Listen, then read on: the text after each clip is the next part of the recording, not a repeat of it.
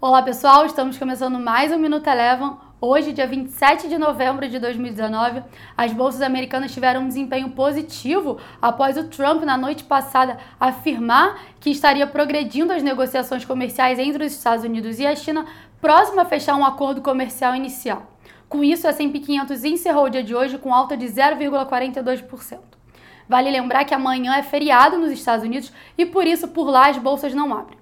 O dólar no cenário internacional também teve um desempenho positivo após a divulgação do PIB anualizado do terceiro trimestre nos Estados Unidos superar as expectativas, mostrando que a economia americana ainda segue forte.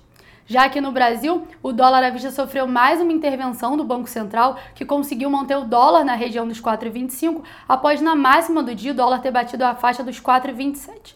Ainda assim, o dólar encerrou por aqui com alta de 0,44% em mais um dia de recorde histórico. Dentre as commodities, o dia foi de queda. O minério de ferro teve um dia negativo após dados da China frustrarem as expectativas, mostrando uma possível desaceleração na atividade chinesa. O petróleo Brent também teve um dia de queda, fechou com baixa aproximada de 1,7% após a divulgação do relatório semanal de estoques de petróleo dos Estados Unidos mostrar avanço. Já que no Brasil, o Ibovespa teve um dia de alta, mas para o final da sessão acelerou esse movimento positivo e por aqui encerrou com alta de 0,61%.